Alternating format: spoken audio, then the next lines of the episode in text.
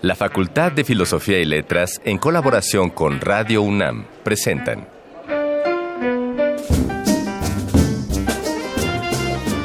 Lecturas de pasillo y debates de jardinera.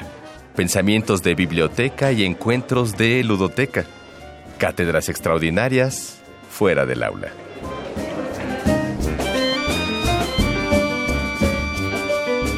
Eureka. Un programa con filo, Sofía y letras.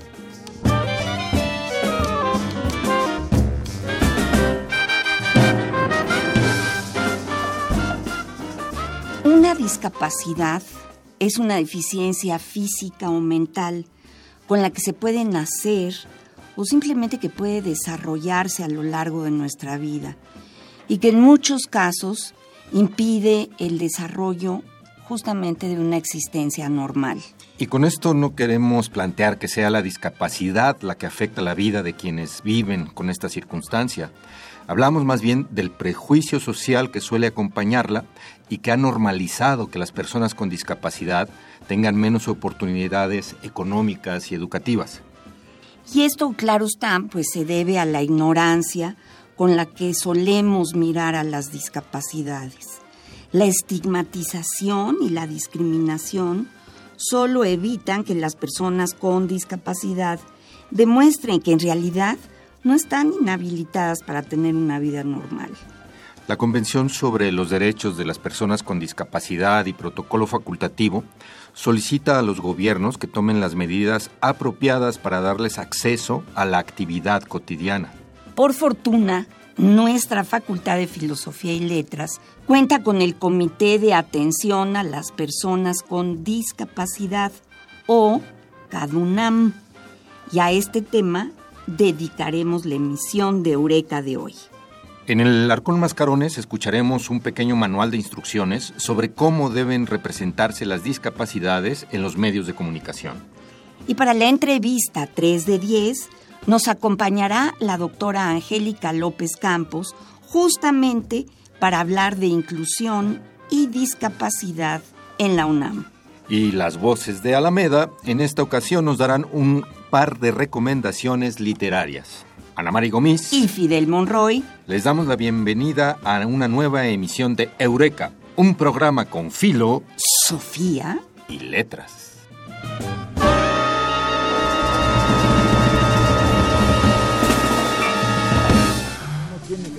Este lánguido caer en brazos de una desconocida. Esta brutal tarea de el pobre sombra Las palabras que edificaron nuestro presente.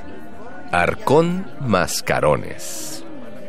En el siguiente audio, la doctora Nora Jaramillo habla de la importancia de romper las barreras que existen en el entorno para crecer cada día más como una sociedad incluyente.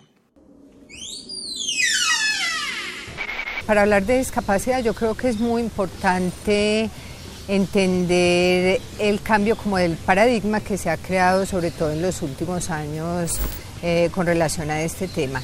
Se pasa entonces de un modelo médico eh, donde la condición específica de la persona era la que hacía que padeciera o sufriera en algún momento determinado la discapacidad, a un modelo social que hace un planteamiento total, totalmente diferente. ¿En qué sentido?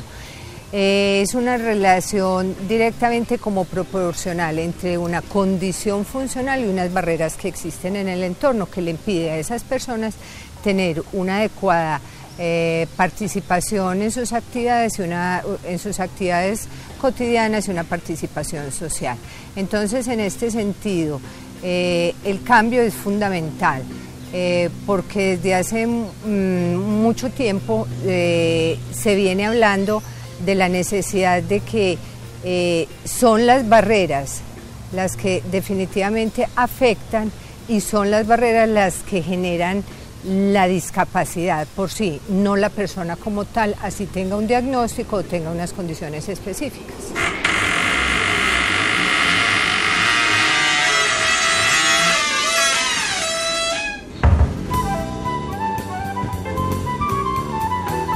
No siempre se dice todo lo que se sabe.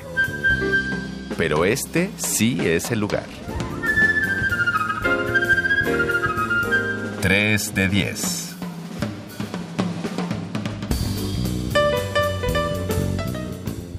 La doctora Alicia Angélica López Campos es doctora en pedagogía, profesora asociada del Colegio de Pedagogía de la Facultad de Filosofía y Letras de la UNAM y actualmente coordina un comité muy importante, el de atención a las personas con discapacidad en la UNAM.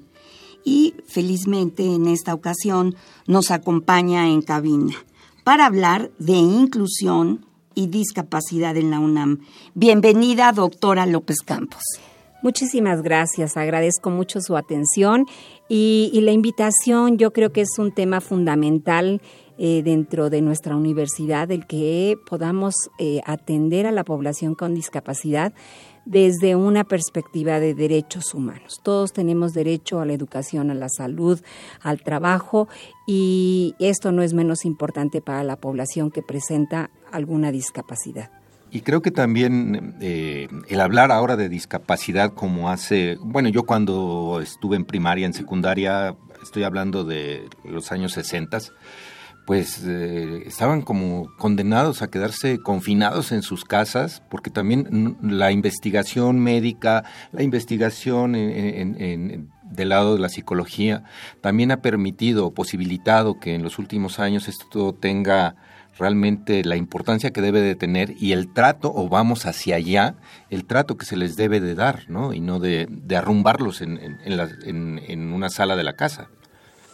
Mira, efectivamente, esta concepción de, mm, discapacidad es un concepto que ha venido cambiando a lo largo de la historia y, actualmente es considerado como esta interacción que se da entre las personas que tienen alguna deficiencia, que bien puede ser física, mental o sensorial, y que em, eh, debido a la actitud y del entorno, pues evitan que, participen en igualdad de condiciones como lo haríamos cualquier persona sin discapacidad.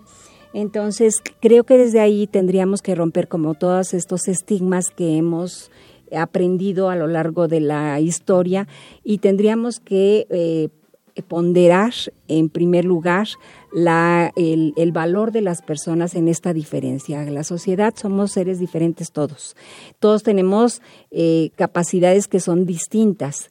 Y entonces, en ese sentido, creo que tendríamos que abrirnos a una concepción más abierta de todas las posibilidades que tenemos como seres humanos de aprender.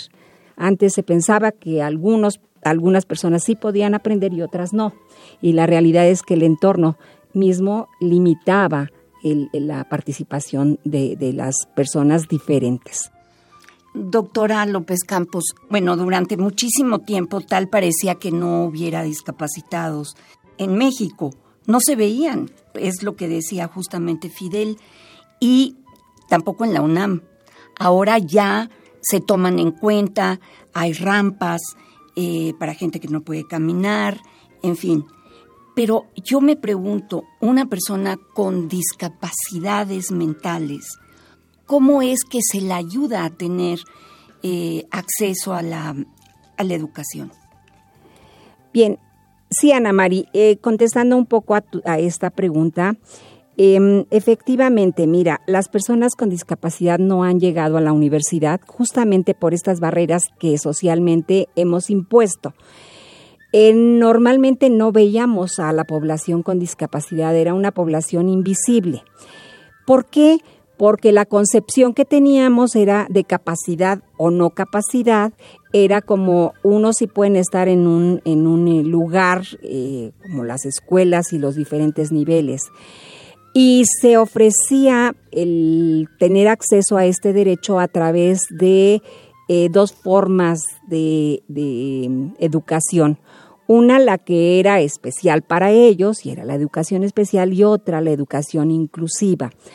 A partir de 1994, nuestro sistema educativo nacional, y bueno, surge por una serie de acciones que se dan a nivel eh, mundial en donde se hace un cuestionamiento sobre el, derecho que tenemos todas las personas y no pueden ser derechos diferentes para unas y para otras.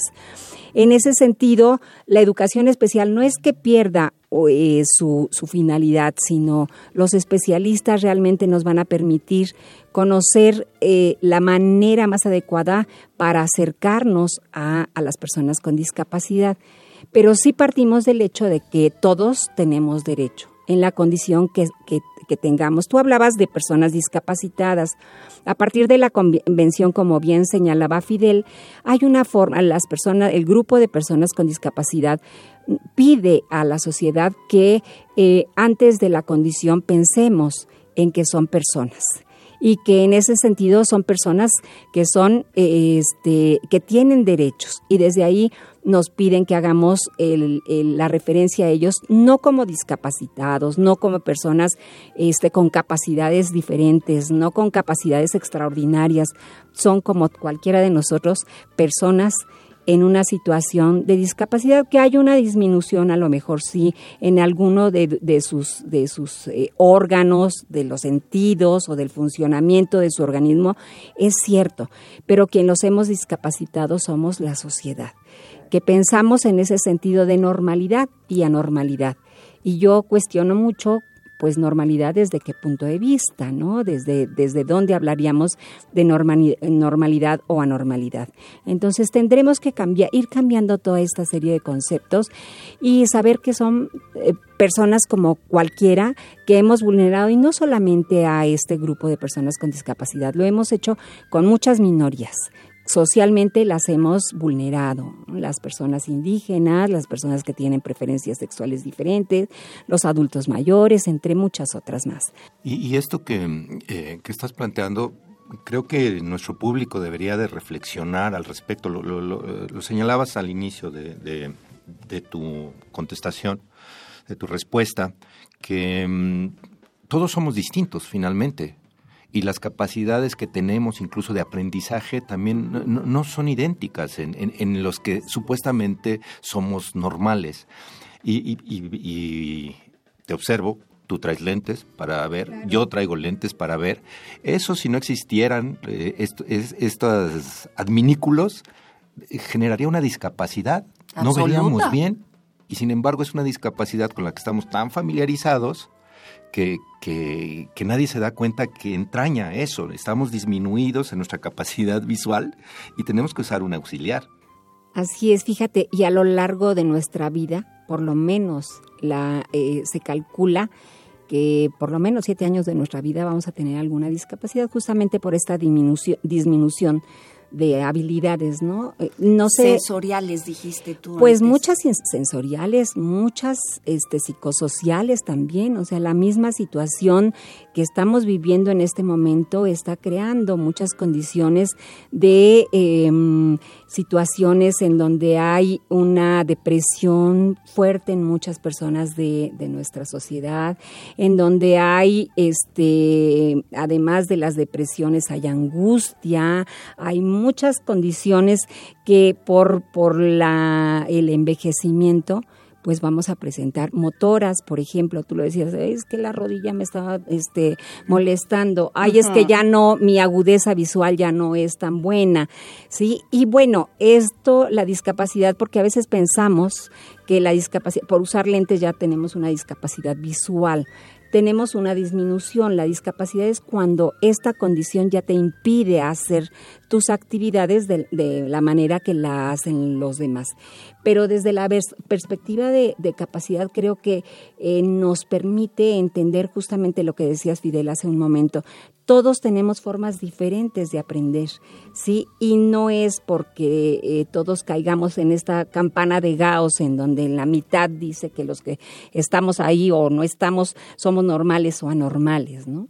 Que tenemos necesidades de apoyo en, en, la parte final de las este, de la curva, pues ahí tendríamos que ver realmente que nos habla de una diferencia y tenemos que tomarla en cuenta. Bueno, pero eh, lo que yo te preguntaba era discapacidades mentales, cómo, cómo la UNAM maneja, digamos, el caso de un chico o chica que padece esquizofrenia, por decir algo. Puede entrar a la UNAM, cómo se le cuida, cómo se le atiende. Sí, mira, eh, Ana Mari, una cosa muy importante es, es esta visión que tenemos de currículum. Nuestros currículum en, o currícula, eh, desde la parte correcta, este nos habla de que todos tienen que llegar en la misma condición, eh, con, con, las mismas capacidades y creo que aquí tendríamos que cambiar esta visión de currículum. No es sencilla, porque nuestra universidad a lo largo de la historia ha sido elitista. No todo el mundo llegaba a las universidades.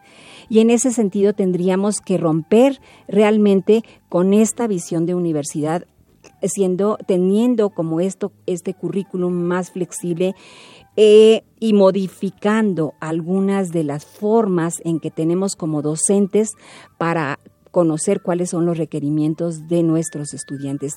Tenemos muchos estudiantes con discapacidad este, eh, psicosocial, como tú lo señalas, muchos, y no sabemos cómo acercarnos a ellos. Y, nos damos cuenta que, que sí los, los podríamos eh, relegar, pero creo que como docentes tendremos que reaprender de cuáles esta, cuáles son estos requerimientos de nuestros estudiantes y hacia dónde vamos, porque si lo que queremos es que la universidad forme personas en toda la extensión de la palabra, podríamos, a lo mejor ya no vamos a tener como este currículum cerrado de arquitectura o de derecho, tendríamos que abrirlo a ver cuáles son otras posibilidades de, de, este, de mm, aprendizaje de nuestros estudiantes. Hay, por ejemplo, y aquí te, te pongo en, en perspectiva, las personas con discapacidad intelectual no pensamos que puedan llegar, y no es lo mismo personas con discapacidad intelectual en donde tienen mm, más problemas eh, o, tienen, mm, no problemas, a mí no me gusta abordarles desde los problemas, sino requerimientos para poder entender de manera que... Eh, eh, comúnmente hemos entendido la capacidad, sino nos damos cuenta que esta población, como todos, tenemos capacidades o tenemos habilidades diferentes. Y en ese sentido, ¿cómo cambiar esta perspectiva de una normalidad que ha sido mal entendida. Entonces, en psicología, por ejemplo, tenemos eh, la existencia del programa de Construyendo Puentes, que junto con una, una eh, junto con psicología, abrió la posibilidad de que los estudiantes con discapacidad intelectual llegaran a, a, experimentar lo que es estar en una, en una universidad con sus pares, con sus pares en edad y, y, y, lo que hemos encontrado, lo que se ha encontrado es que verdaderamente los chicos tienen capacidad para muchas otras cosas, para relacionarse, para desarrollarse en un trabajo, para eh, tener este, alguna serie de, de habilidades que les van a permitir insertarse en el trabajo como cualquier otra persona, ¿sí? Pero tenemos que romper esta idea, sí, esta idea de que todos tenemos que llegar al mismo, al a la misma meta. Sí, tendríamos que trabajar con eso. Tenemos en nuestra facultad chicos con autismo y han sido chicos muy eh, eh, que verdaderamente han logrado terminar, pero tienen un pensamiento concreto, por ejemplo. Y entonces a veces mm, el maestro tiene que tener esta metodología que les permita adquirir los conocimientos de una manera diferente a la que tienen los alumnos en, forma común, digamos. Y en ese sentido, por ejemplo, el maestro tiene que estar un poquito más cerca de él, pero cuando yo hablo del maestro más cerca de él, decimos, pero ¿cómo lo vamos a hacer? Si, este, si, si yo no conozco las características de mi estudiante, si tengo muchos estudiantes en el salón de clases, pero tendremos que romper también este paradigma de que el profesor somos los únicos que tenemos la posibilidad de crear ambientes de aprendizaje. Cuando nuestros pares, y, regreso al, al, programa este de Construyendo eh, en Puentes, en donde los mismos compañeros se, se convierten en los facilitadores, en los compañeros de aprendizaje, como les llaman en este programa, para que los alumnos aprenden, y aprenden los dos, o sea, los compañeros con discapacidad y sin discapacidad. Angélica, antes de que concluya tu, participación, me gustaría que aterrizaras eh, eh, qué es lo que hace el comité que tú presides en la, en la facultad. Sí, Fidel, con mucho gusto. Mira, nosotros empezamos a, trabajar con la población con discapacidad a partir de todos estos cambios que se dieron eh, de manera eh, en, el área legislativa y del sistema educativo nacional. Y nos cuestionamos qué pasaba con nuestros estudiantes, que ya estaban ahí los estudiantes ciegos o los estudiantes sordos o los estudiantes con algún, alguna este, necesidad de apoyo motor. Eh, los mismos estudiantes con esquizofrenia y entonces empezamos a acercarnos a nuestra población y lo que es fundamental es conocer cuáles son sus necesidades. Una, quitamos, conocimos más eh, acerca de la población y de sus requerimientos pero desde la parte de capacidades y no de, lo que no pueden hacer. Y en ese sentido nos dimos cuenta que hay muchos estudiantes que llegan a la universidad y que no necesitan apoyos y que van adelante, pero el desconocimiento nos hace eh, también tener miedo acerca de lo que de verdad aprenderán. Perdón, hubo quien me preguntó si de verdad las personas con discapacidad visual aprendían de igual manera o entendían de igual manera. Claro que sí. Lo que pasa es que nuestros ritmos, y esto es de todas las personas, son diferentes. Nuestras formas de aprender son diferentes. Entonces, esta es la concepción que tenemos que ir cambiando para que podamos realmente cumplir con eh, abrir nuestra universidad, transformarnos para que sea una universidad que sea incluyente. Fíjate que lo importante es que los padres conozcan este comité y se acerquen cuando tienen un hijo con ciertas eh, discapacidades y lo avisen, porque hay muchos que no dicen nada. Mira, has dado en el clavo, pero también tenemos que pensar como sociedad que cuando dicen que tienen una discapacidad, se sigue pensando en que son incapaces. Entonces tenemos y estamos trabajando con la, UNAPDI, que es la Unidad de Atención a Personas con Discapacidad que está en la Dirección General de Atención a la Comunidad, y estamos trabajando en un censo para conocer a nuestra población y saber quiénes sí necesitan apoyo y quiénes no. Y también estamos trabajando desde filosofía y letras desde hace mucho tiempo para que nuestros profesores estén informados acerca de la temática y reciban los apoyos que requieren para poder atender a la población con discapacidad y que los propios estudiantes también conozcan, que nos digan cuáles son sus necesidades y haya esta corresponsabilidad en su en su manejo o en su paso por la universidad. A veces decimos, pobrecitos, tenemos que apoyarlos este, y entonces les damos la, calificación aunque no aprendan. Y cuatro aspectos fundamentales de la inclusión es que eh, primero tengan la posibilidad de entrar, de aprender, de participar y, y, de, y, que, y que realmente puedan egresar de manera exitosa con una carrera que les permita insertarse a, a la, al, al trabajo remunerado en igualdad de condiciones que sus compañeros. Genial, ¿eh? nos faltó tiempo. siempre nos falta tiempo, pero creo que podríamos seguir conversando contigo, Angélica. Pero para cerrar ya esta entrevista, y nos gustaría que nos hicieras alguna sugerencia musical Mira, a mí me impactó mucho, yo tengo una hija con discapacidad intelectual y a ella le gustaba mucho la canción de Diego Torres y creo que yo nada más le, le, añadiría esta, ojalá que la puedan escuchar, que puedan, que puedan analizar un poco la letra y yo, le, yo diría no nada más, dame la oportunidad hacia la población con discapacidad, sino que nos demos nosotros, población sin discapacidad, de darnos la oportunidad de conocer a las personas diferentes desde sus potencialidades y no de sus carencias. Pues vamos todos a escuchar a Diego Torres.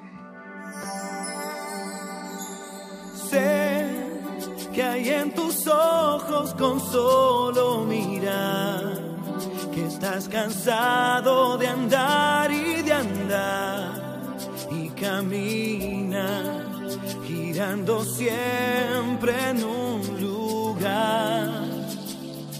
Sé que las ventanas se pueden abrir, cambiar el aire depende de ti, te ayudará, vale la pena una vez más saber que se puede, querer que se pueda quitarse los miedos, sacarlos afuera, pintarse la cara,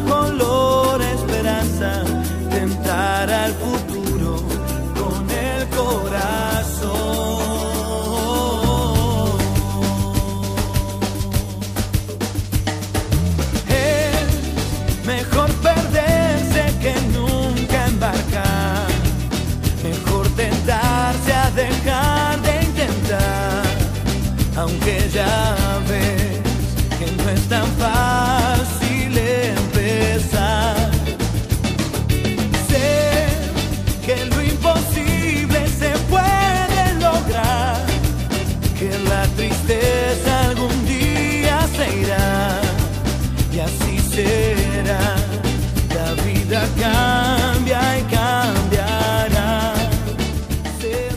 Eureka, un programa con Filo, Sofía y Letras. Voces de Alameda, tu agenda radiofónica de la facultad. El interés en México por la conservación de nuestro capital natural es un reto que antecede al actual proceso de problemas como la tala de bosques y selvas, la desertificación de los suelos, la contaminación del agua y la desaparición de especies animales, así como la urgencia de legislar y normar la protección de nuestras riquezas naturales, son problemas que nos aquejan desde hace 150 años. En el libro Vivir para conservar, tres momentos del pensamiento ambiental mexicano, Juan Humberto Urquiza García recopila textos antes dispersos en archivos documentales y bibliotecas. En la memoria cultural de la Revolución Mexicana participaron el cine, la ciencia literaria, las artes plásticas, la ensayística, la prensa y diversos géneros musicales. Los variados aportes se analizan en el libro La memoria cultural acerca de la Revolución Mexicana, la guerra cristera y el cardenismo, aportes desde la cultura visual y las letras, editado por UTC Idel. Por hoy ha llegado el momento de despedirnos. Eh, esperamos que esta información sea una herramienta adecuada para continuar combatiendo los mitos y creencias infundadas que detonan la discriminación hacia las personas con discapacidad. Y mientras tanto agradecemos a nuestro equipo de producción. En la operación técnica estuvo Francisco Mejía. En la investigación, Dayanara Nogués y Aris Petrelin. Asistente de producción, la preciosa Carmen Sumaya. Y en la producción, la única, irrepetible Silvia Cruz Jiménez. Y el guion, desde luego, del Mago Conde. Nosotros somos Ana Mari Gómez Y Fidel Monroy. y esto fue Eureka, un programa con filo Sofía. Y letras. Hasta la próxima emisión. El tiempo vuela cuando el pensamiento se divierte.